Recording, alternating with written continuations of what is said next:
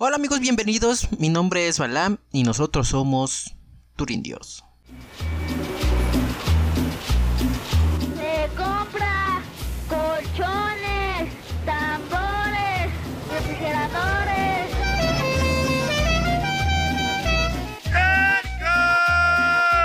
La pomada para el dolor en la espalda, para el dolor en la cintura, golpes, calambres de ala, patrón, mire la de ajolote. Una solución antimicótica buena, útil, efectiva, que le quita lo que es el hongo en la uña.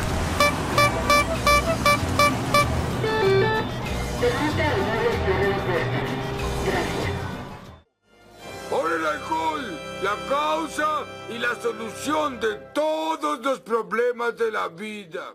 La cerveza es un líquido de malta dulce o fermentada saborizada con lúpulo, fabricada de una forma natural. Sus principales ingredientes son cebada, lúpulo, levadura y agua. Y el agua con que se le prepara debe ser pura, estéril y potable. Contiene también cebada que debe ser germinada, secada y tostada. El lúpulo que le da el aroma y la levadura que permite su fermentación. El amor por la bebida es tal que todos los 2 de agosto se celebra su existencia, el Día Internacional de la Cerveza. La moción surgió entre amigos en una mesa de un pequeño bar de Santa Cruz, en California, allá por el 2017, y tuvo tantos adeptos que el festejo se hizo masivo por todo el mundo incluyendo 207 ciudades, 50 países y 6 continentes. La cifra y el amor por la bebida seguirá y seguirá subiendo.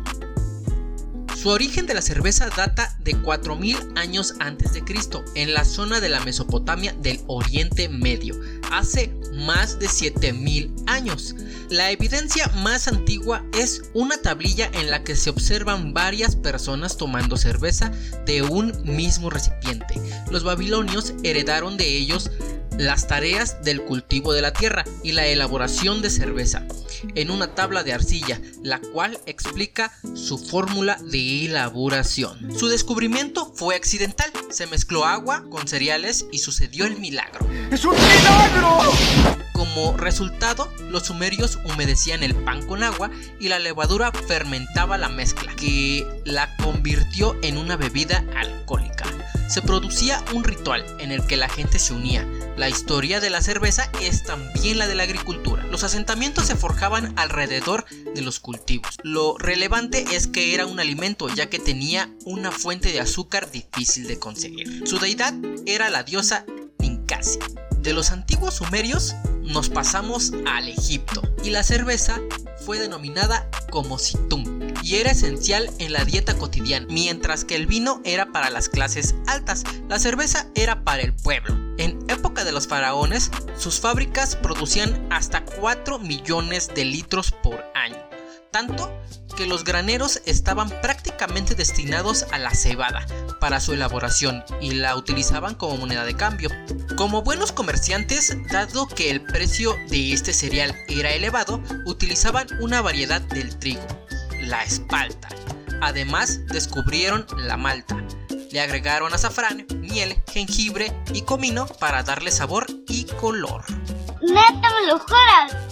De los egipcios nos pasamos a los griegos. Prácticamente ellos heredaron las técnicas de fabricación de cerveza de los elaboradores de Egipto y a su vez transportaron este conocimiento a los romanos, que la llamaron cervicia, en honor a la diosa de la agricultura Ceres. Una vez extendida se utilizaban los granos de cereales, disponibles de cada zona. En China trigo, en Rusia centeno y en Japón el arroz.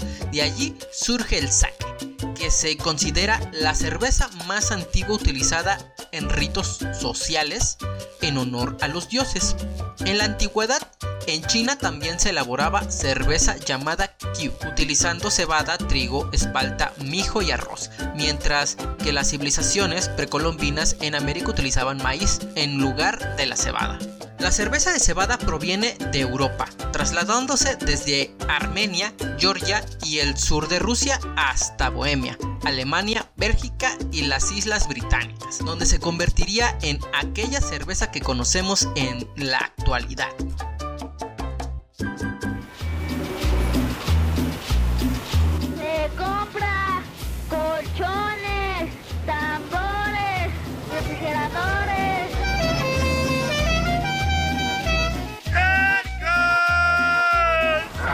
Para el dolor en la espalda, para el dolor en la cintura, golpes, calambres de ala, patrón, mire la de ajolote.